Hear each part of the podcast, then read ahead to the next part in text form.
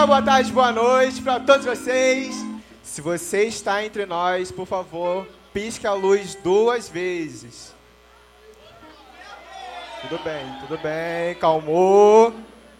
Bom dia, boa tarde, boa noite, meus queridos. Bom dia, Isabela. Boa noite, gente. Pra você que não me conhece, meu nome é Thiago, eu tenho 18 anos, eu nunca vi o Brasil ser campeão. Isabela, suas considerações. Pra presente. você que não me conhece, já me conhece porque Carlos já me humilhou, mas eu sou Isabela, tenho 22 anos e já vi o Brasil ser campeão. Isso é um esculacho, tá bom?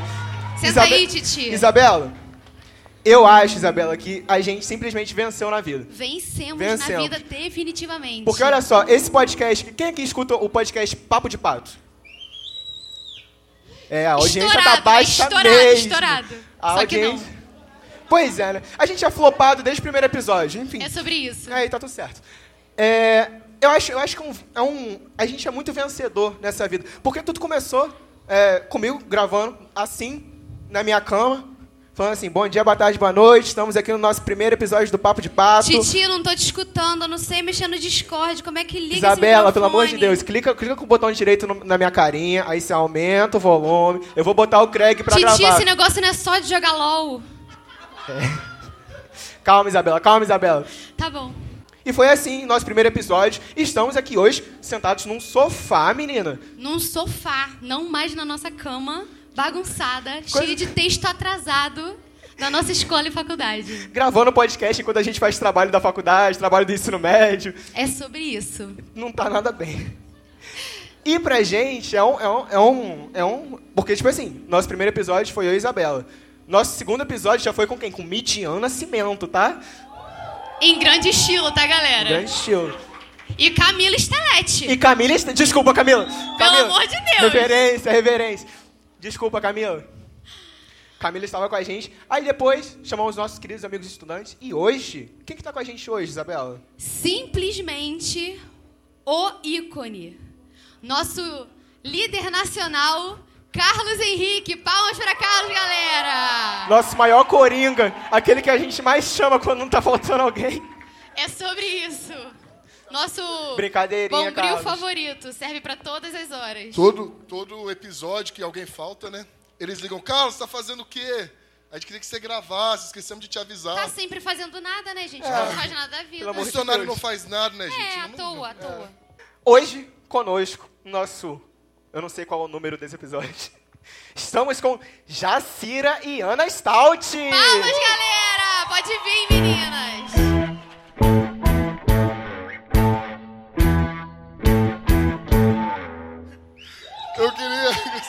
Cativante. Sensacional. Eu queria começar fazendo minha reclamação. Por que, que elas tiveram música e eu não me senti aqui? Por motivos óbvios, né? Eu me senti aqui assim. Acho Só porque eu não tenho 3 mil, seguidores, 3 mil seguidores, vocês vão ver. Eu vou chegar lá. Ele tá falando isso chegar. desde o início da pandemia. Eu vou chegar lá. No começo da pandemia eu fiz uma aposta com o Carlos de um certo número de, de, de, seguidores que ele não ganhou até agora. Só que ele pagou a aposta. Ele falou, vou pagar a aposta, que ele achou que eu ia conseguir. Então eu ganhei trabalho de graça dele. E ele e foi isso, coitado. É. Tá aí, né? Acontece. Som. Chacira, você se apresenta para todo o Brasil, todos os nossos ouvintes, de todo o Brasil e de todo mundo afora. Olá, pessoal. Estou muito feliz de estar aqui com vocês mesmo. Eu sou a Jacira Monteiro, sou escritora, sou escritora desse livro bonito aqui, O Estigma da Cor, uma proposta aí de uma cosmovisão cristã para se tratar sobre o racismo. Tem apenas uma unidade com a Dani. A Dani está em algum canto aí, se vocês quiserem comprar. Sou escritora, sou palestrante e também eu sou pós-graduanda em Teologia Bíblica e Exegética do Novo Testamento pela Faculdade Internacional de Cidade Viva. Ainda bem que a gente não falou nessa graduação. É, gente, eu sou técnico, eu sou quase técnico, mas estamos indo aí. Ana, então se apresenta pra gente, quem é você, o que você faz? Boa noite, gente. Eu sou a Ana. Sou a Ana Stout. É, sou daqui de Belo Horizonte, membro da Igreja Esperança. É, eu sou jornalista e sou autora do livro Fortes e Fracos, que fala sobre é, saúde mental e fé, então enfrentamento da ansiedade e depressão em uma perspectiva cristã. e sou coautora de um livro que chama de Eva Esther, que é de ficção cristã. E é isso. Então, gente, como vocês já devem ter visto, se não viram, vejam agora no Instagram do Estudantes em Ação. O tema do nosso painel de hoje é vida após a pandemia. E esse podcast ele é fruto da pandemia. A gente fez é. porque a gente estava bem à toa mesmo durante a pandemia. Acredito que muitos também estavam. E aí a gente quer começar a conversar sobre isso com vocês. É... E conversar assim, pensar lá em 2020. Eu queria que todo mundo começasse a pensar junto com a gente. 2020, março de 2020, tudo lindo, planos lindos para começar o ano. E aí, meninas, o que, que vocês estavam fazendo em março de 2020? Quais eram os planos? Diz aí. Em 2020, é, a gente teve aí um pico aí de uh, pessoas procurando a respeito do, do, da temática racial, né? Porque teve os protestos por causa do caso lá do George Floyd. Então, acho que não foi um ano tão legal para a gente, não só com relação à pandemia, mas também com relação ao que estava acontecendo, né? Então, é tanto que o meu livro nasce na pandemia e também o de Ana. E foi nesse período que a gente tentou criar mais coisas, né? Todo mundo estava meio à toa, estava com muito tempo, né? E aí a gente foi criando também várias, várias coisas. Mas durante esse período foi mais um período de... Uh, eu vou usar umas expressões, sou de João Pessoa, Paraíba. Eu vou usar umas expressões talvez vocês não conheçam. Se for palavrão, em nome de Jesus, vocês me avisam. Mas foi um período de baque, assim, foi um período de susto. Isso é um palavrão para vocês? Ufa, ufa. É. Tá safe, tá safe, toca o barco. Tá, tá. É, é um período de susto, é isso que eu quero dizer. foi um período de susto, assim, porque era muita informação, era muita gente procurando, era muita gente tentando entender o que estava acontecendo. Né? Nesse período, a gente fazia parte de um projeto chamado Projeto Agostinhas. Nesse momento, a Ana e eu nós saímos do projeto, mas a gente criou também esse projeto para trazer o racismo a partir de uma cosmovisão cristã, tirando essa esse dois ladismos, né, de que tem que ser a partir da política, porque a gente acredita que tem como tratar desse assunto a partir da Bíblia. Então, foi mais nesse sentido, né, de susto e de tentar entender o que, que as oportunidades que Deus estava abrindo para a gente naquele momento. E junto com o projeto Agostinhas, né, que inclusive foi como eu conheci a Jacira, é, tive muito tempo livre, então infelizmente eu fiquei muito tempo no Twitter. Mas aí conheci a Jacira, foi uma das coisas boas que o Twitter trouxe e consegui né, começar a fazer minha pesquisa em relação à saúde mental para poder dar início ao livro. Então, como ela falou, eu comecei ali em 2020 e em 2021 a gente publicou também no meio da pandemia e graças a Deus assim deu certo, né? Eu tava, eu tinha acabado de chegar em BH para poder estudar no seminário e eu lembro assim que eu cheguei e aí passou duas semanas começou a pandemia. Foi essa pegada, então foi bem bem diferente, assim, foi. Era para ser só 15 dias, né? Foram dois anos e estamos aí. Eu acho que eu e a Ana, a gente tem uma coisa muito em comum. Eu também passei muito tempo no Twitter, né, amiga? De verdade. Muito tempo. Publicou um livro também, né, Thiago? Esse... Publi... Um livro eu fiquei devendo, mas no Twitter eu, eu garanto, fiquei muito. É, eu acho que eu já comentei, mas a, a minha expectativa para a pandemia, dos 15 dias, é que eu poderia estudar mais duas semanas para uma prova de física que, que eu ia ter no dia que começou o lockdown lá em, lá em Vitória. Então, eu estava na expectativa de estudar duas semanas para minha provinha de física, de hidrostática. Estava no meu segundo ano ainda. Li e hoje estou no quarto ano.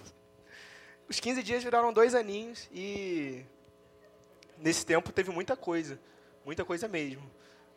Mas é. É, minhas, minhas expectativas para 2020 também eram muito boas.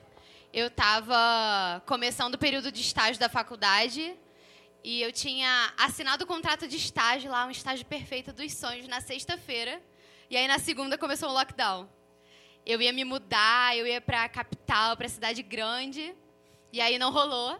Eu pensei, tá bom, mês que vem eu pago aluguel, né? Paguei o aluguel no início desse ano. Mas é isso, no, no início da pandemia eu estava no quarto período, eu continuo no quarto período. Mentira, não continuo no quarto período, mas estou quase me formando, graças a Deus. Mas assim, é para glorificar de pé, igreja.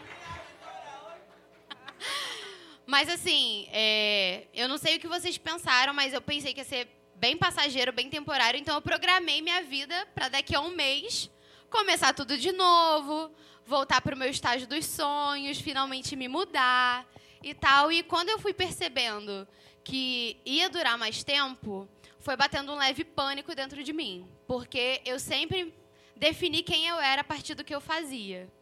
E eu fui, eu me coloquei de frente com uma realidade de que eu ia ficar em casa sem fazer nada. E aí eu queria saber de vocês, como que foi para vocês perceberem que não seria só 15 dias, um mês, que os planos iam ter que mudar completamente? Eu acho que foi um baque assim para todo mundo, né? É, a gente saiu de um momento que estava todo mundo é, no seu próprio mundo, nas suas próprias demandas, e aí simplesmente o mundo parou. É, aí a gente descobre né, que não vai voltar. Então, as demandas elas continuam, mas a forma de funcionamento do mundo completamente mudou, né? E, e o doido é que a gente acha, né? Ah, não. É, o que eu faço tá a minha identidade. Só que continuou assim, a performance continuou, né? Nem que seja assim pela internet. E às vezes eu penso que pela internet a gente está conectado o tempo inteiro, então eu acho que a cobrança é ainda maior, porque a performance ela precisa ser perfeita 24 horas e não só o momento que você estava presencialmente com as pessoas.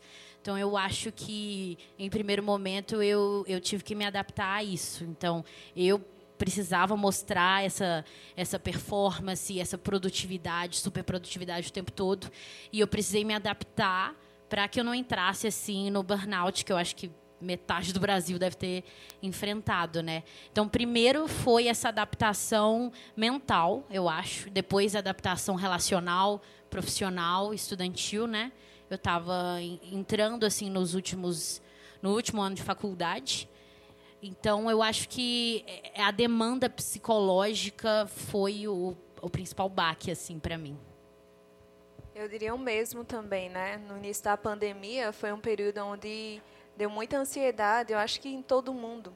É, foi um período de, de muita incerteza, a gente não sabia quando ia acabar. De repente era 15 dias, de repente eram 30 dias, de repente já estava aumentando, a gente não sabia quando ia parar, tinha que usar máscaras. Tem gente que a gente não sabia qual era o rosto da pessoa mesmo, porque a gente já conheceu com máscaras. Tinha que higienizar a mão o tempo todo, era um saco, né? Meu Deus, a, a, as mãos da gente ressecando o tempo todo por causa do álcool. Enfim, era uma realidade muito diferente que a gente teve que se adaptar, né? Não sair de casa. Tudo bem que eu nunca saía de casa muito. Mas foi uma realidade do tipo, você não pode sair de casa, é uma coisa diferente, né? E é, não ter a comunhão da igreja, a comunhão do corpo, de ir para os cultos, enfim, foram, foram várias coisas. E realmente eu acho que a demanda é, emocional, a demanda da saúde mental foi o que pesou mais de início. É, de olhar que eu deveria estar mais na internet do que vendo as pessoas pessoalmente. Né? E tanto que nesse momento que a pandemia está diminuindo demais, conhecendo as pessoas, indo para as igrejas, está sendo uma coisa muito legal, né? De poder ver as pessoas. Pô, não é só número no Instagram, são pessoas reais. Eu posso conversar com você, posso me relacionar com você. Isso é muito legal. Acho que o que pesou mais foi isso. Olha, eu acho que eu demorei um pouco para poder perceber que tinha uma pandemia rolando, né? Principalmente porque o trabalho com estudantes em ação, ele, ele basicamente é remoto, né? então basicamente ele sempre é online. Então eu ia para o seminário, mas eu voltava para casa e passava o dia online. E eu estava nesse contexto, mas eu lembro para mim claramente, sim, o dia que lançou aquele livro do coronavírus, o coronavírus e a igreja, né, do, do isso, do Piper. E aí no dia que lançou esse livro eu fiquei assim, nossa, é, é de verdade, o negócio está feio. E eu lembro que eu parei assim, que eu fechei o computador e fui assistir série com a minha avó.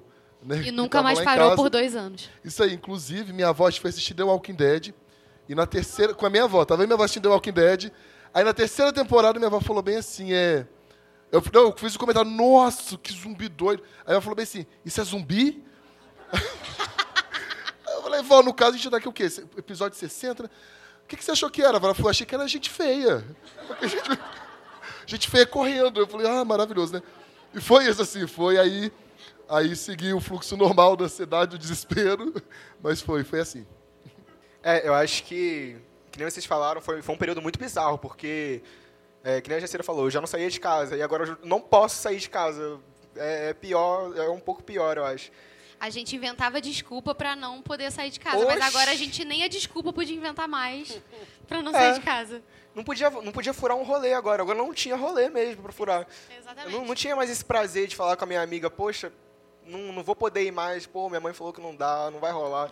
Pô, o busão perdi o ônibus, nem vai estar tendo. Tem que dar banho no meu peixe. Pô, vovó hoje, nossa, a dona Juventina vai ter que ir no judô. Não vai ter jeito.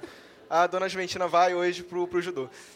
Mas é, foi um período bem, bem tenso, porque eu, eu não podia sair de casa, eu era grupo de risco. Ainda sou, na verdade. Tiago só tem um rim, gente, eu só pra tenho quem um não rim. sabe. Isso é um adendo muito especial, um asterisco muito, muito importante. A cara, a cara do... tá chocadíssima ali, né? A galera ficou, meu Deus, coitado. Mas é real, eu tenho um rim de meio centímetro. É, de verdade, gente. Eu mostro depois a. Amanhã era devocional, o rim do Thiago, esperem, tá? Eu vou botar. É isso. Aqui na- antes do painel, eu vou botar aqui. Vai assim, o meu raio-x, ele tem. É um, quase um carocinho de feijão. É brincadeira, gente. Não. Não é pra tanto. Mas é. Foi um período bem bizarro, porque de repente a gente estava se distanciando de amigos que a gente passava o dia inteiro juntos. É, e pra mim, que estava no ensino médio, eu acho que daqui eu fui, fui o único que estava no ensino médio. É, não, não chamei vocês de velho, relaxa. A, Isabela olhou pra mim assim com uma cara. Não, porque tem 237 acampantes aqui que também estavam no ensino médio, Não, né? garota. Eu acho que vocês compartilham dessa dor comigo de, tipo assim, a gente ter que entrar na aula online, ver a cara do nosso professor chato e a gente não ter o nosso amigo do lado, às vezes, pra, sei lá, zoar com ele, pra gente falar com ele, ou falar, pô, vamos beber água. E foi um período, assim, bem tenso, é, eu acho que emocionalmente pra todo mundo, porque a gente via que a gente não rendia mais, ou quando a gente rendia era porque a gente estava fazendo prova com, com outras pessoas, e aí a gente virou, Ou fazendo prova em grupo no WhatsApp, né, galera? é, no Discord, Aí, a carapuça servindo, ó. É, a cara nem treme, né, rapaziada? A minha não treme, não. Foi um período muito tenso, de verdade. E pra gente que, que simplesmente tinha a vida no ensino médio, que podia jogar um vôlei depois da aula, que podia fazer natação depois da aula, que podia fazer sei lá o que depois da aula, podia viver o mundo depois da aula, a gente ficava o dia inteiro em casa. E não tinha outra coisa pra fazer se não fosse assistir série, jogar LOL, jogar Vavá, jogar CS, fazer sei lá o que não tinha nem fofoca, gente, porque ninguém saía de casa, não não tinha com o que a gente falar com, com os nossos amigos. Então, Realmente. foi um período, assim, eu acho que, que pra mim, enquanto adolescente, foi bem tenso. É isso, gente. Então, agora a gente está encerrando o nosso próximo bloco. E aí, para o segundo bloco, é, eu queria que vocês O pensassem... próximo bloco já tá encerrado, né? Você falou que o próximo bloco encerrou. Ai, gente, desculpa que eu tô nervosa na frente de vocês. É muita gente bonita na minha frente.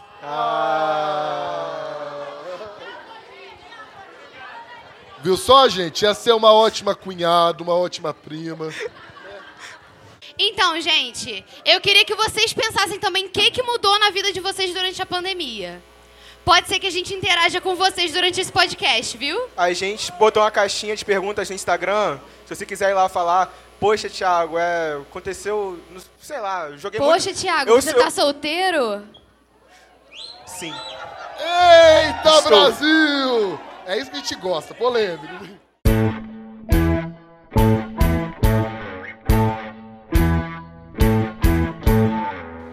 Só pra, só pra fazer um, um- uma ideia, só pra ter uma ideia da idade de vocês, quantos aqui conhecem a banda Crombie? Pô, pô, graças a Deus, graças a Deus. Bom gosto de quem levantou a mão. Bom, um boníssimo gosto. Se você não conhece a banda Crombie, você vai agora no seu Spotify, agora não, depois do podcast, escutar a banda Crombie, simplesmente a banda mais linda que nós tivemos na nossa MPB cristã. Fica aqui nossa hashtag Volta Crombe. Alô, Paulo Nazaré! Você que tá assistindo a gente, Bom, gente, agora o nosso segundo bloco, a gente queria conversar mais um pouquinho com vocês sobre esse aprofundamento da pandemia, sobre quando a gente viu que realmente o bicho pegou. Nossa, o bicho pegou, né? Gíria de vó, pelo amor de Deus. Mas assim, é, eu acredito que assim como eu, vocês ta- também tiveram alguns surtos na pandemia. Por exemplo, quem aqui se inscreveu em uns 30 cursos que não terminou? que bom que eu não tô sozinha nessa. Quem aqui cortou o cabelo mais do que deveria? Deixa eu ver mais o que. Pra mim faltou cortar o cabelo. O cabelo veio até aqui de novo. E quem aqui tentou aprender a cozinhar e falhou miseravelmente? É sobre isso, galera. E vocês, meninas, Carlos, teve algum surto assim na pandemia que deu em vocês? Só um surto? Só... Cara, eu acho que assim, o maior surto na pandemia foi, tipo, umas três semanas seguidas, que cada dia, à noite, eu fazia um prato diferente, tipo, super diferente, uma cozinha, assim, bizarra, com coisas que nem eu sabia o que, que eu estava fazendo mesmo, né? E não comia, assim. Eu fazia, deixava lá, falava, mãe, é para você e tal, pai, é para você. Mas, na verdade, não era não, era só porque eu precisava passar o tempo mesmo. E, se vocês ouvirem esse podcast, pai e mãe, é brincadeira, tá? Era para vocês sim, mas é, foi terrível, foi terrível, assim, foi, foi meu surto. É, eu também levei muita bronca da minha mãe. Tem até um vídeo depois, se vocês quiserem ver, um vídeo da minha mãe jogando brownie que eu fiz em cima de mim, porque ele não quebrava de tão duro que ele ficou. Esse foi o meu auge de culinária na pandemia. E vocês, meninas? Eu acho que eu passei metade da pandemia assando bolo. Eu fiz todos os sabores possíveis de bolo. É, tentei me aventurar também, fiz uns cookies que tá lá no jardim até hoje, né? Pedra. Mas é, meu surto foi assar bolo e, e fazer curso, que eu nunca terminei. É isso. O meu também foram de cursos, né? A Inc, a Invisible College, estava lançando vários, né? Aí eu me inscrevi em todos, não fiz nenhum. Desculpa, Pedro Dutti. É, realmente. É, na pandemia, no caso, eu não, não, eu não consegui fazer curso nenhum, não. Eu só acumulei mesmo. Fui acumulando trabalho, fui acumulando matéria, aí fiz trabalho. E é, foi, foi só acumulando surto mesmo. É, fala, cara. Teve o surto de jogar stop todos os dias, né? Teve o surto da gente jogar stop, Stop. todo dia. Gente, o nível de desocupação era tanto que, tipo assim, a gente começou a inventar a categoria no stop. Eu não... Vai devagar. A gente tinha muita categoria no stop. A gente, pra você que vai jogar stop um dia na sua vida, eu não sei em que contexto, mas, mas pra você que vai jogar, sei lá, como é que é o nome da, da brincadeira no papel? É a dedonha. A dedonha. Top, top três categorias. É, operação da Polícia Federal, essa é muito boa, gente. Essa é muito boa. As outras eu não lembro qual que era, não, mas enfim. Eu lembro da, eu lembro da, da Polícia Federal. Mas o top 3 tem só uma mesmo.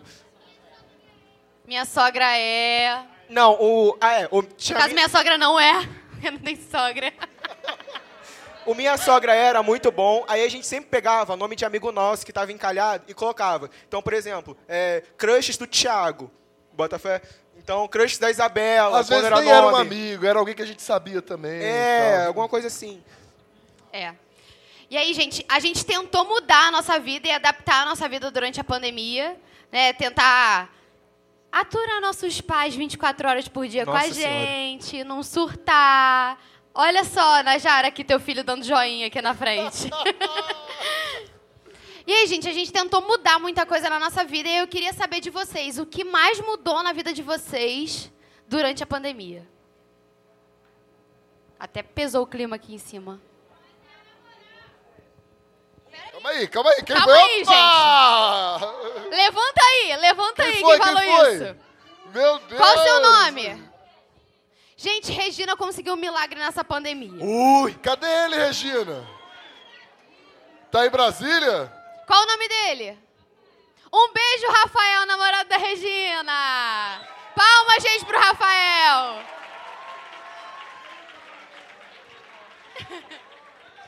Aliás, né, eu acho que foi um surto. Um surto, assim, na pandemia de relacionamento. Eu nunca vi isso na minha vida. Ou de começo ou de fim, O né? começo, o fim, assim, a galera casando em um mês. Enfim, eu achei que eu queria comentar sobre isso que a gente comentasse. O que vocês acham que levou a galera a esse surto de relacionamentos durante a pandemia? Né? Eita, ali, ó. Carência, falta do que fazer. Ótimo. Na verdade, é até estatístico. Todas as vezes que tem pandemias e guerras e cenários de caos e possivelmente assim apocalípticos, as pessoas casam e têm filho. É estatístico. Inclusive tem tem tem artigo sobre isso. Pode pesquisar. Tem amigos meus que venceram a estatística, né? Mas estamos aqui e forte. Caramba, não sabia. Eu comecei, eu comecei na pandemia, exatamente. Eu venci na estatística. Mas eu acho que tem um esse medo da morte, né? esse medo do fim e talvez uma falta de completude, né? As pessoas não se sentem completas e diante do caos e do, do medo mesmo, elas tendem a, a tentar subterfúgios para se sentirem completas. E é instintivo, né? Porque se tecnicamente isso é meio órbito, né? Mas tá todo mundo morrendo, tá tendo é, surtos coletivos, então é instintivo a gente tentar é, repopular, procurar parceiro. Isso faz parte da nossa história, assim, desde sempre. Desde de média, é, a gente pode pegar a Primeira, Segunda Guerra Mundial, as pessoas sempre procuram ter filhos, casar durante cenários é, de guerra, cenários é, que são muito pesados, também por causa dessa parte instintiva, quanto para trazer esperança também. É uma forma da gente equilibrar essa balança aí. E aí, é, pensando nisso, né, nesse, nesses começos, nesses términos de relacionamento, voltando ao que a pergunta que Carlos me cortou no caso, né? O que, que mudou assim? Sorry, dear. Gente, Carlos só, só corta meu barato, né? Mas enfim. Eu sei que Carlos se mudou para Belo Horizonte na pandemia. Eu sei porque eu tinha em segredo a Ana aqui que ela casou na pandemia também. Mas assim, dentro de vocês, o interno, o que, que mudou na pandemia? O que, que Deus ensinou a vocês durante a pandemia? O que, que vocês aprenderam por vocês mesmos durante a pandemia? Como é que foi? Eu acho que durante a pandemia a gente teve um período muito bom de aprender a respeito da teologia do sofrimento. A Ana e eu a gente estava conversando sobre isso, porque às vezes a gente não tem uma boa teologia do sofrimento e quando a gente passa por sofrimentos, a gente culpa Deus, né? Começa de novo, né? Sempre, sempre, sempre. Quando começa tragédias, as pessoas perguntam: onde está Deus? Coisas desse tipo. Então, a nossa sociedade viveu isso mais uma vez, né? Do tipo, ah, Deus se afastou, Deus não se importa, coisas do tipo. E durante esse período foi um período da gente refletir a respeito do que é sofrer e o que é sofrer com Deus.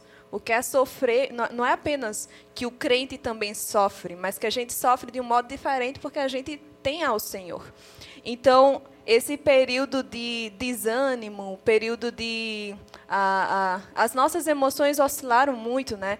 Então, de confiança plena no Senhor, de que Ele está cuidando de tudo, de que mesmo que a gente não saiba o momento que a pandemia vai acabar, mas o Senhor sabe o momento que ele ia acabar, e de descansar no Senhor, e realmente é, é, confiar plenamente que ele continua sob controle, mesmo em momentos caóticos. Então, eu, eu diria que isso foi um, um, momento bem específico de amadurecimento mesmo amadurecimento na fé, de confiança no Senhor. As pessoas que têm as suas vidas muito fáceis, é, elas tendem a deixar o Senhor de lado, né? Porque a pessoa consegue fazer tudo, não sei o quê. Mas quando a gente tem dificuldades, a gente tende a realmente é, buscar, né, ao Senhor. Tanto que as pessoas perguntam, né, onde Deus está e tal. Então esse período foi um período de muito devocional, porque a gente tinha muito tempo, né? Inclusive, por favor, façam suas devocionais em nome de Jesus. A gente vai falar sobre isso, né? Depois. É, é muito importante isso. Muito período de oração, de confiança no Senhor, de lembrança do período de crucificação, nos períodos de sofrimento de Jesus. É, entender que os nossos fardos nós podemos entregar para eles, mesmo nos momentos muito difíceis de ansiedade, de, de depressão, inclusive, né? O índice de depressão e ansiedade aumentaram muito durante o período da pandemia. Então, foi mais nesse sentido, da teologia do sofrimento mesmo, de sofrer, mas sofrer com o Senhor. Eu diria que foi isso que aconteceu comigo.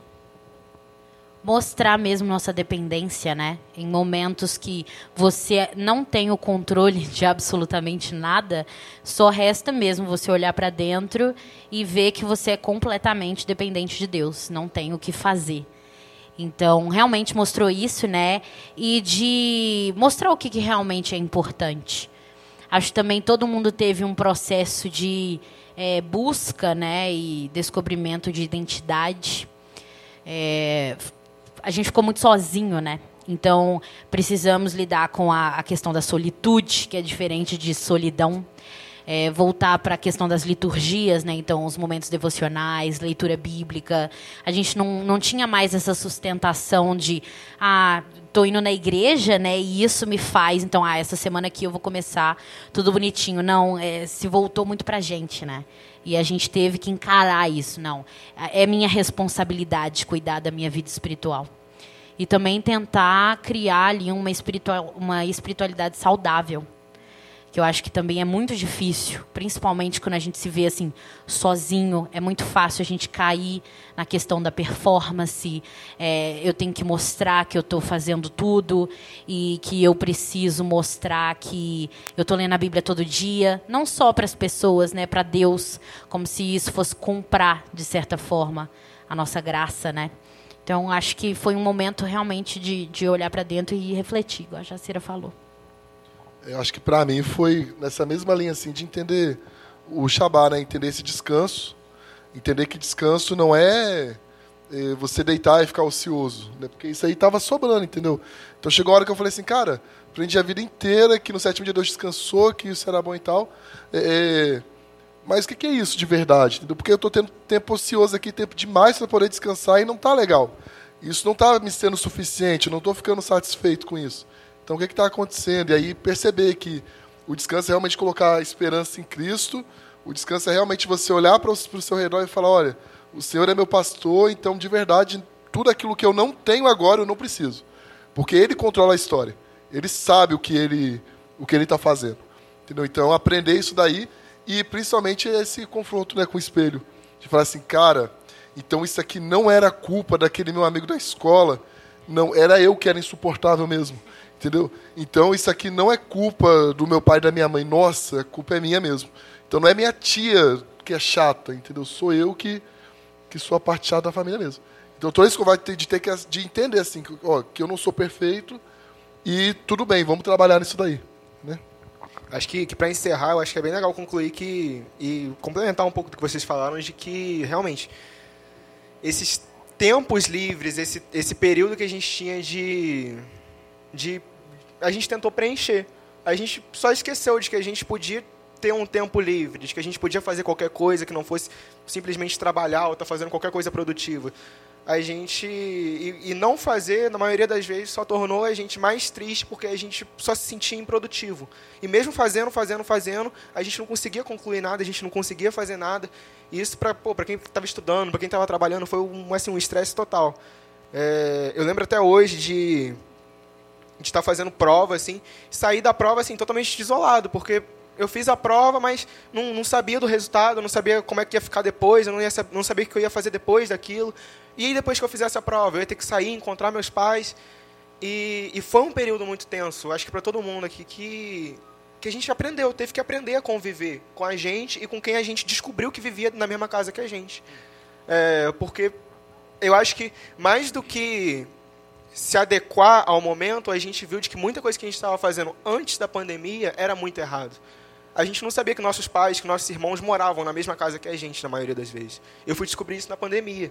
Fui descobrir que meus pais, e o jeitinho dos meus pais, era, era aquele jeito na pandemia. E, e aí que os conflitos vieram, e aí que, tipo assim, graças a Deus a gente teve uma resolução muito boa.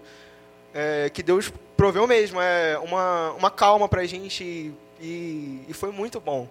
É, a pandemia trouxe muita coisa muito ruim, mas ao mesmo tempo, para quem teve oportunidade e conseguiu pensar e refletir sobre essas coisas, foi um período de muito, mas muito aprendizado sobre N questões que a gente não simplesmente não sabia, que vivia muito errado antes daquilo tudo.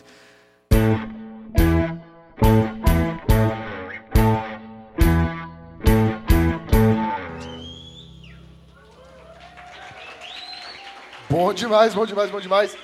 Gente, mas voltando ao assunto, né, da nossa roda de conversa aqui, grande roda de conversa, é, é muito válido ressaltar que a gente está falando de várias questões que impactaram a gente na pandemia, mas a gente não tocou em um dos principais assuntos que mais machucaram a gente na pandemia, que foi perder tantas pessoas queridas, né? Eu não sei vocês, mas eu perdi pessoas muito queridas. E uma das partes mais difíceis para mim da pandemia e do que a gente vai falar agora, né, dessa transição que a gente está vivendo agora, graças a Deus, é, de sair da pandemia, do período mais crítico, para esse abrandamento das, das, regras sanitárias e tal.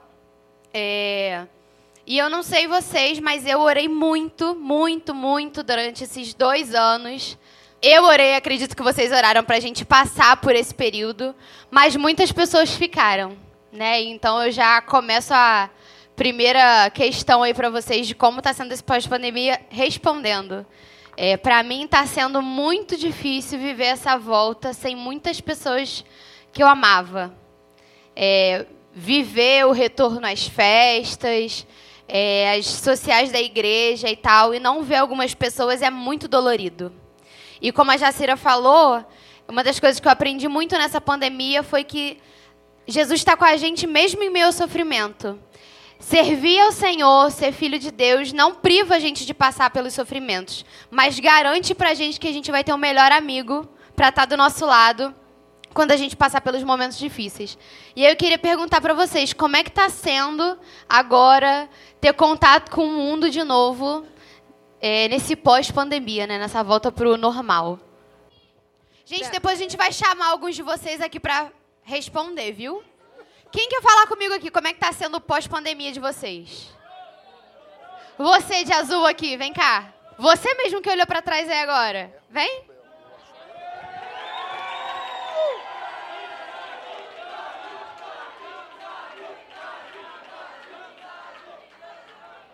Qual o seu nome?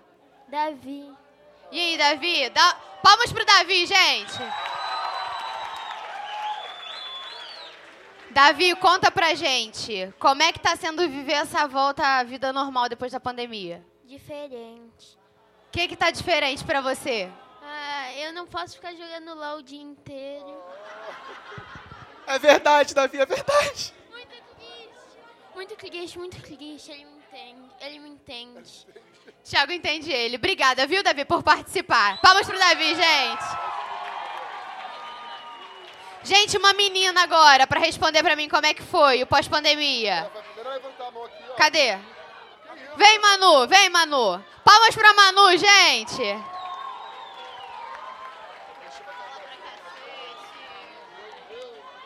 Senta aqui, Manu.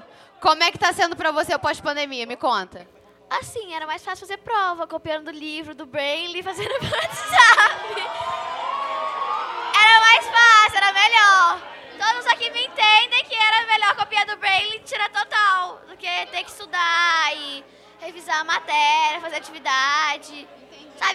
Coleguinhas era muito mais fácil. Entendi. Obrigada, Manu. Depois a gente conversa sobre isso, viu? Jesus não gosta disso, não. Palmas pra Manu, gente. Aqui, quem é que tava pulando lá atrás? Nossa, já até levantou. Vem, fia, vem. Vem correndo. Esse momento é seu. É. Totalmente. É, vem, fia. Nossa, coitado. É. Travou, Vem né? por aí mesmo, vem. Olha lá aí. Protesto. Cadê a pizza de ontem? Por favor, parem de perguntar onde está a pizza, por favor. A gente também quer saber cadê a pizza, viu, galera? Aô, barzinho, cadê a pizza? Fica aí a nossa, nossa indignação, né? Qual o seu nome? Maria Clara. Palmas para Maria Clara, galera. Ela subiu aqui só para pegar a nossa pipoca. Maria, conta pra gente, como é que tá sendo seu pós-pandemia? Horrível. Horrível em que sentido? Conhecer os professores. Tem professor legal, mas tem tem professor legal, mas tem os que são meio, sabe? Eles ficam bravos porque a gente cola. Mentira. Não, pera, deixa eu comer uma Era só isso que você queria dizer pra gente do pós-pandemia? Tem mais coisa mesmo que o pós-pandemia esteja difícil, a gente pode se acostumar, porque, né, a gente viveu muito pior. E eu acho que não vai ser pior pós-pandemia. É isso aí, galera. Palmas pra Maria Clara. Uhul! Leva a pipoca, filho. Leva a pipoca. Deixa eu levar a pipoca. Vamos voltar aqui. Fala aí. Vamos conversar mais um pouco sobre o que está sendo esse pós-pandemia pra gente. É um período de readaptação, né? É um período de readaptação, ressocialização também, né? Tem tem muita gente tentando de aprender como conversar com as pessoas, como ser uma pessoa, como interagir com pessoas. Ah, muitas crianças nasceram na pandemia, né? Então, tipo, como é ver as pessoas sem máscara, como é ter que interagir. Muitos adolescentes né, também tiveram de, de se readaptar nesse sentido. Então, é um período de readaptação. É, e na igreja também, né? É um período de você assistir o culto na igreja, não mais culto só online. Ir para a igreja é importante, tá lá no corpo. Então, eu, eu diria que é um período de readaptação e um pouquinho ainda de medo. Porque eu acho que esse medo ainda fica no nosso subconsciente. Tipo, meu Deus do céu, vou sair desse acampamento, vou pegar Covid. Será que eu vou pegar Covid? Como é que vai ser? A gente ainda fica com, essa, com esse receio, não sabe se abraça o amigo, não sabe se só aperta a mão. Tem uns que ainda estão tão muito perturbados. Enfim, é, é um momento delicado e ao mesmo tempo bom, né? Porque a gente está vendo as pessoas, a gente está vendo é, os nossos amigos que a gente já não via há muito tempo, né? Eu acho que para mim assim é a pior parte dessa volta é a gente ter que enterrar pessoas vivas, né? E aí eu digo assim, porque muitas pessoas mudaram. E aí quando a gente volta para esse normal agora, você percebe que aquela pessoa que você achava que era muito especial na sua vida, ela não era, porque ela sumiu e ela se foi e você não tinha essa noção durante a pandemia. Durante a pandemia você não conseguiu medir isso. O tópico muito sensível, hein, Carlos? Você não... Ju... não, sério. E assim, é... mas aí agora eu preciso, é... além de lidar com todas as perdas que eu tive durante a pandemia, lidar com essas perdas do pós-pandemia. De pessoas que estavam presentes ali, e aí você percebe às vezes que só estava presente ali porque ela precisava daquilo. Né? Porque na verdade era só para poder passar aquele momento. Mas agora não vai estar tá mais. Entendeu? E, e, assim, eu não estou falando de gente que. Só gente que se afastou, não, porque acho que gente que se afastou é fácil. Estou falando de pessoas que às vezes está presente ali ainda, mas a dinâmica mudou tanto que é como se você não soubesse mais quem é aquela pessoa. Né? Você não sabe mais, você não, não consegue mais lidar com aquela pessoa você fala, cara, na moral, eu preciso terminar isso aqui. Eu preciso encerrar, é, é fazer esse enterro de pessoa viva, né? Mas será que eu vou dar conta? Como será que vai ser daqui para frente? É, isso é, é, um tópico sensível, né, como o Thiago falou. E outra questão que ficou muito latente na pandemia foi o tema da saúde mental. Acredito que todo mundo aqui já tenha visto alguma live, é, algum texto sobre saúde mental. E a nossa saúde mental foi muito afetada na pandemia. Eu queria saber de vocês, assim, como foi a relação de vocês durante esse tempo e como está sendo agora em relação à saúde mental, os cuidados com a saúde mental. O que, que a pandemia afetou isso em vocês? Bizarro. Só, só bizarro, porque a gente já, já ficou muito mal na, na pandemia e agora a gente... É, a gente tentou resolver essas coisas e agora a gente tem que carregar essas coisas para a vida voltou a ser o nosso normal e, e ter que carregar isso, ter que viver isso, que nem o Carlos falou, e ter que viver com as pessoas que a gente achava que vivia antes, a gente não vive mais, é, e ter que ver gente todo dia também, ter que passar pelas mesmas coisas todo dia, é, porque as pessoas também, quando voltaram, voltaram achando que, que tudo ia voltar igual a, era antes do, da Covid. Então, a, sendo que isso simplesmente não deu certo. É, a gente está muito diferente de 2019, a gente está muito diferente de antes de janeiro de 2020.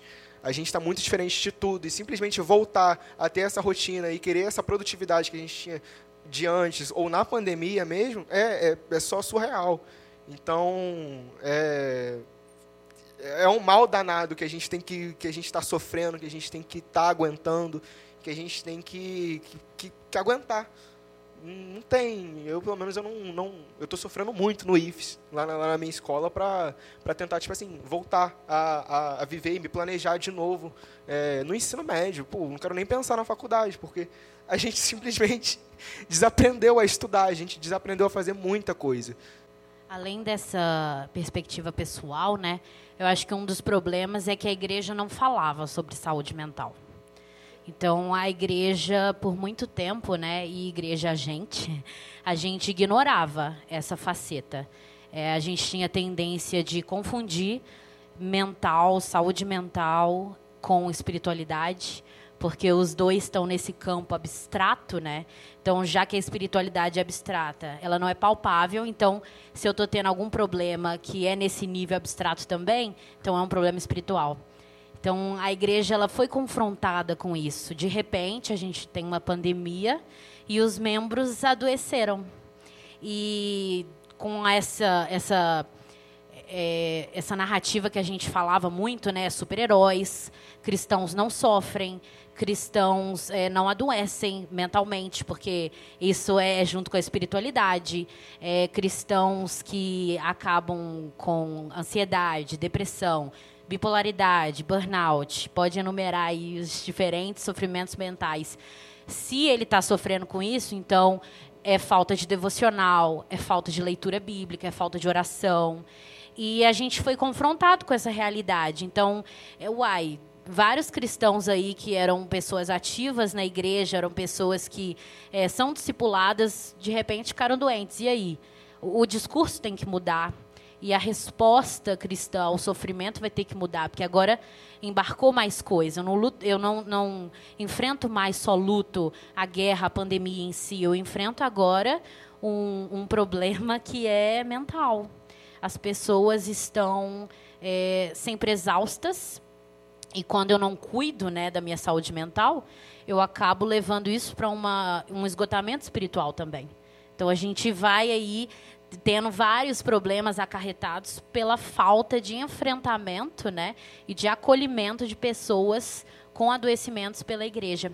Então eu acho que hoje né, a resposta que a gente vai ter é uma tentativa de é, cobrir esse espaço que ficou vazio. Esse espaço onde as, as pessoas precisam de respostas. Por que, que eu estou sofrendo? O que, que isso aqui tem a ver com a minha fé? É, eu estou com ansiedade, depressão, eu não consigo ler a Bíblia todo dia, eu não consigo fazer o devocional direito, é, eu tenho dificuldade de ir na igreja e ver tanta gente, né, a fobia social principalmente, ansiedade social. O que, que eu faço com isso? O que, que isso diz sobre a minha identidade em Cristo? Então a gente vai ter que começar a responder essas coisas.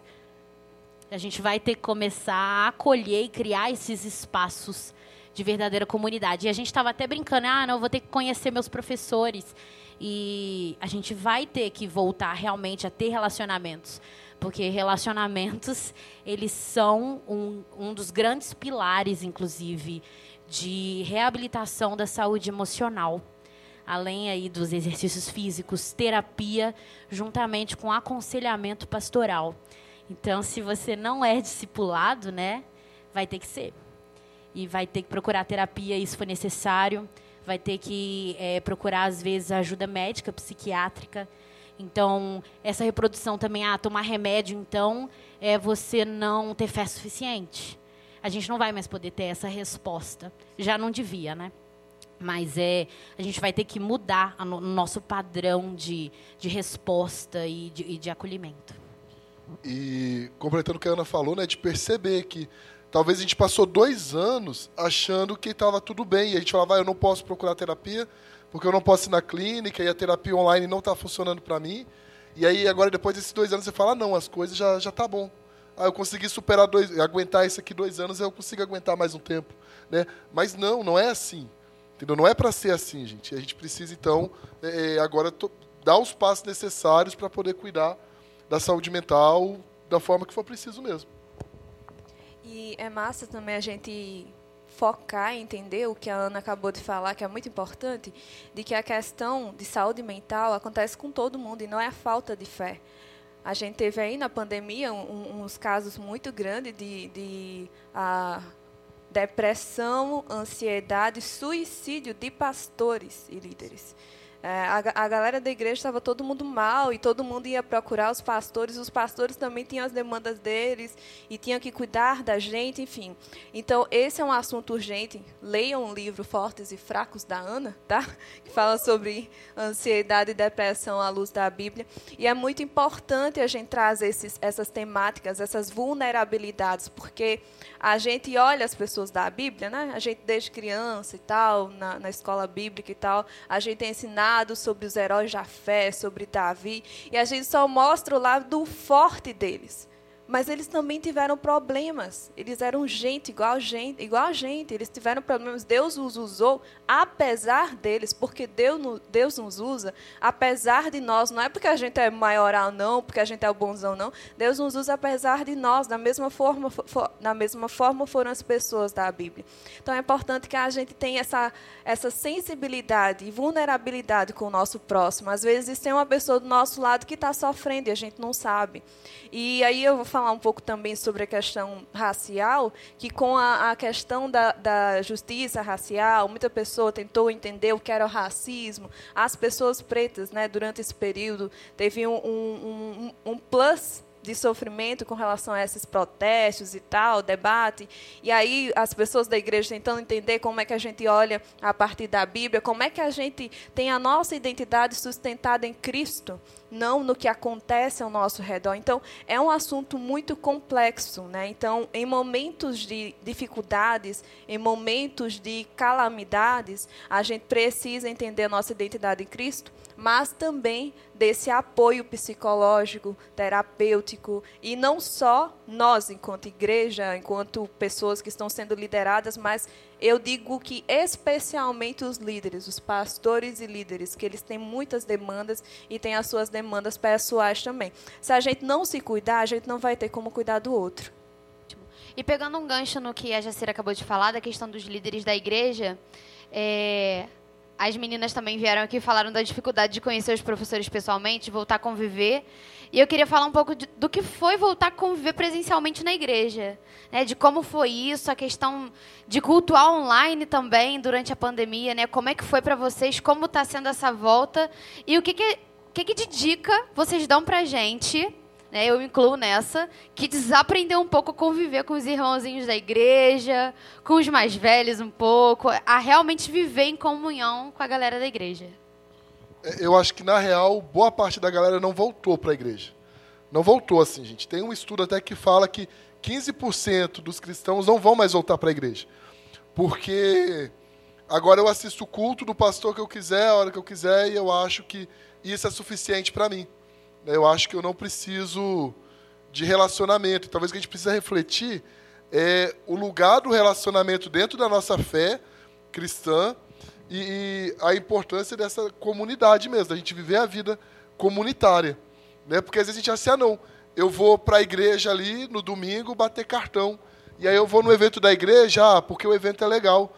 Cara, quando a gente age assim, e eu acho que na verdade a pandemia não não foi culpa da pandemia, eu acho que a pandemia só mostrou uma face da igreja que era a realidade, mas estava escondida, de crente que só vai para a igreja para poder bater tabela, entendeu? De gente que só vai para a igreja porque é obrigado pelo pai, pela mãe, entendeu? Então, assim, a igreja, a, a pandemia só veio e falou assim, olha, é isso aqui é a realidade. É isso. E aí agora, quando acaba a pandemia, a pessoa fala assim, não, eu consegui ser crente, entre aspas, sem ir na igreja. Só que, na real, nunca entendeu o que é ser crente. Porque não conseguiu entender nem a importância da comunidade e de, desse espaço comunitário nesse, na nossa fé, assim, né? Porque a gente não quer conviver com o diferente, né? A gente não gosta de conviver com o diferente.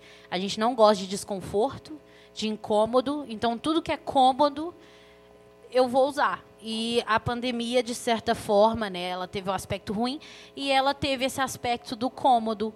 Agora é fácil, eu não tenho que ficar vendo aquela pessoa que eu não gosto, eu não tenho que perdoar aquele fulano lá porque eu não vou ver ele mais. E, ai, que saco, aquela pessoa lá, eu tenho que ficar vendo ela sempre no culto de jovens, culto de adolescentes, é, afins. A gente não gosta de conviver, a gente não gosta, mas é porque, na verdade, a gente não gosta de amar, né? A gente não gosta de amar, a gente gosta de ser amado. Então a gente não gosta de fazer esforço com o outro, de conviver. A gente não gosta de, de ter a comunhão de verdade. E é por isso que a gente evita a igreja e a gente evita uma, uma grande parcela do que é ser cristão, que é ensinado na Bíblia né, Jesus ali, a convivência dele com os apóstolos e a criação de comunidade e a fundação ali da, da primeira igreja e tudo mais, e, e, como Paulo e os outros apóstolos vão lidando depois, é tudo uma, uma forma assim, litúrgica mostrando como a gente deve agir. E a pandemia deixou isso é, meio, meio vago, né? A gente tem essa evasão aí, Mas a gente tem que bater firme na tecla, né, que não é assim. Ser cristão demanda vida em comunidade, porque ser cristão demanda relacionamento, porque Deus é relacional e a gente tem isso dele.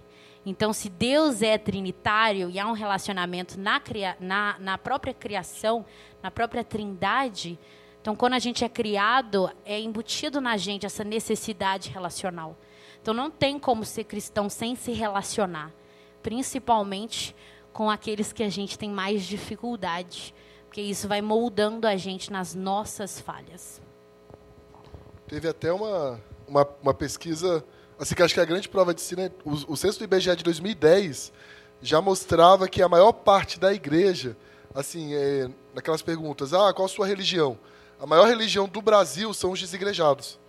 Né, gente? Assim, pessoas que não é, vivem em igreja nenhuma, não se identificam com igreja nenhuma. São os desigrejados ou então os multi-igrejados, né? pessoas que vivem em várias igrejas. Então, na hora do louvor está numa igreja, aí na hora da pregação vai para outra, ou então de manhã vai numa igreja, de noite vai na outra. Esse é o maior grupo do Brasil em termos, e isso aí é uma prova de que, desde antes da pandemia, isso já rolava, mas a pandemia mostrou de verdade o nosso pecado, né? E esfregou na nossa cara.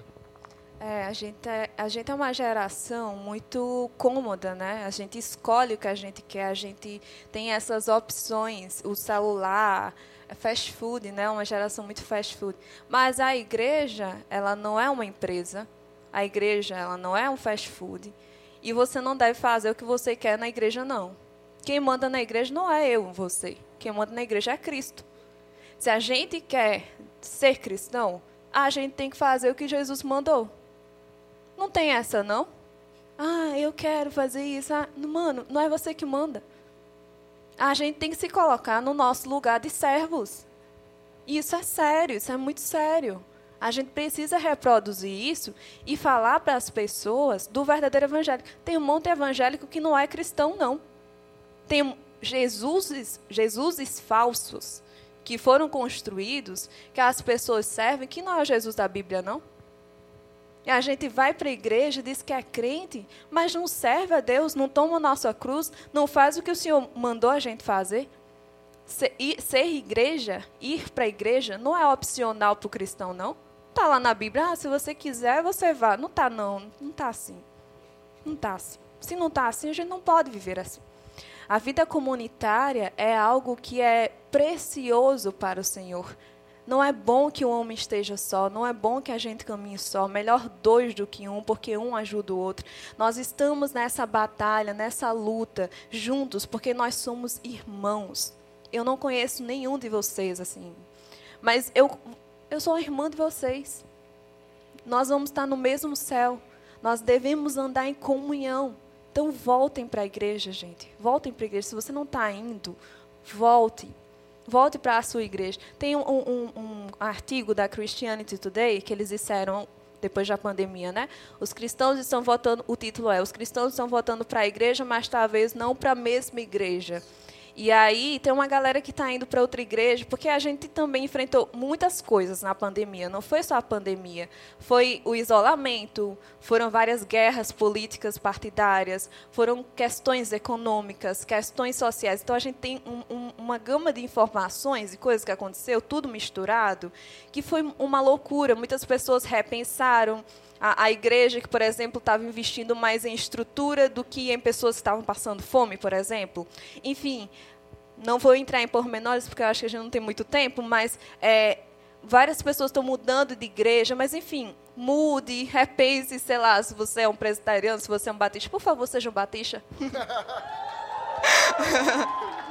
Bairrista eu. Uh, mas é, repense tenha um momento de reflexão, de oração, mas não deixe de ser igreja. Não tem como você ser cristão se você não for igreja. Não tem. Não tem como você não estar nessa comunhão, sendo moldado. Porque a gente é muito teimoso. A gente quer as coisas do nosso jeito. Se a gente caminhar sozinho, é muito mais fácil, a gente faz a nossa regra. Mas se a gente estiver na comunidade, como a Aninha falou, a gente vai ter que se adaptar ah, a gente vai ter que ceder. E a gente não quer isso. Principalmente a nossa geração, a gente, a gente é muito cômodo. Mas isso é pecado. Comodismo não existe no cristianismo. Se você quer viver de forma cômoda, procure outra religião. Cristianismo não. Jesus mandou você tomar a sua cruz, não você viver para você mesmo. A gente vai falar sobre isso amanhã de manhã. Mas. Ixi, a média. é, o pau vai torar, né? E tome. O... Eu acho que complementando assim o que Jacira falou, né? Perfeitamente, inclusive. A gente precisa entender também que ir na igreja, gente, é, ser igreja não é só ir na igreja, né? Então a gente não está falando aqui só de você ir no culto de domingo, ah, eu não gosto da igreja aqui, vou trocar, tá, mas chega na outra, você só vai no culto de domingo, e aí você, daqui um dia já está achando mais defeito ali. Gente, não vai ter igreja perfeita. Tá joia? Não existe igreja perfeita, isso é um mito, né? E na igreja é você se envolver mesmo, é você se jogar de cabeça naquilo ali, é você se doar, é você fazer parte, é você conhecer quem está ali, é você caminhar junto, é você construir relacionamentos ali. Entendeu? Você precisa ter um grupo de amigos na sua igreja. Entendeu? E se você não está conseguindo, você precisa parar e pensar: poxa, será que é hora de eu trocar de igreja ou será que é hora de eu mudar alguma coisa? Porque talvez o problema seja eu também. Né? Talvez a pedra da minha igreja seja eu. E eu estou precisando ser que Cristo me conserte e eu mude minhas atitudes ali para eu poder ser bênção e não maldição. Porque não existe como a gente servir a dois senhores, gente. Ou você serve a Cristo ou você serve ao diabo. Entendeu? A realidade da Bíblia é essa. Ou a gente serve a Cristo ou a gente está servindo ao diabo. Então, ou você é a igreja, ou você é servo de Satanás. Porque o Senhor é Senhor da igreja, e isso é muito sério. Isso é muito sério. A gente precisa parar, colocar a mão na consciência e pensar: será que eu realmente estou fazendo parte de um reino? Será que eu realmente estou fazendo parte do corpo de Cristo? Ou não? E, e entender isso: que se fora do corpo de Cristo não tem salvação, não tem como eu desenvolver minha fé, então a Deus eu não estou servindo, né? É. Eu pô, tô meio atordoado. Sim, é, eu acho que a, a, forma como a gente tratou tudo dentro do, do online, dentro da vida presencial, que nem vocês disseram, é, ficou muito fácil pra gente. É muito fácil pra gente silenciar o fulaninho, é muito fácil a gente silenciar o pastor X ou Y quando a gente não gosta da pregação. É muito fácil pra gente cancelar qualquer pessoa, a gente fazer expose de qualquer pessoa, sendo que entenderam? Não, não, é muito fácil, sendo que a gente nunca teve que olhar para dentro da gente. É, que nem a gente falou na, no, na ponte de hoje. A gente, a gente vendeu a nossa identidade, a gente vendeu a nossa vida, o nosso ser, o que a gente quer, o que a gente gosta, para qualquer pessoa. A gente entregou a gente na mão de outra pessoa, sendo que não, não existe isso. A gente tinha que ter entregado para Cristo. A nossa vida é de Cristo, a nossa vida sempre foi dele. Mas a gente resolveu só entregar para outra pessoa, silenciar é, no, na abinha, assim, no Chrome, ou fechar a aula do nosso professor. E é muito fácil, muito cômodo, é muito tranquilo isso. Sendo que nem vocês disseram, não existe. Uma vida não existe assim. Não, não existe tranquilidade, não existe vida dentro desse molde, de, dentro da gente. A gente não molda a nossa vida. É, eu quero agradecer a todos vocês. Com isso, eu concluo. Muitíssimo obrigado para todos vocês que participaram.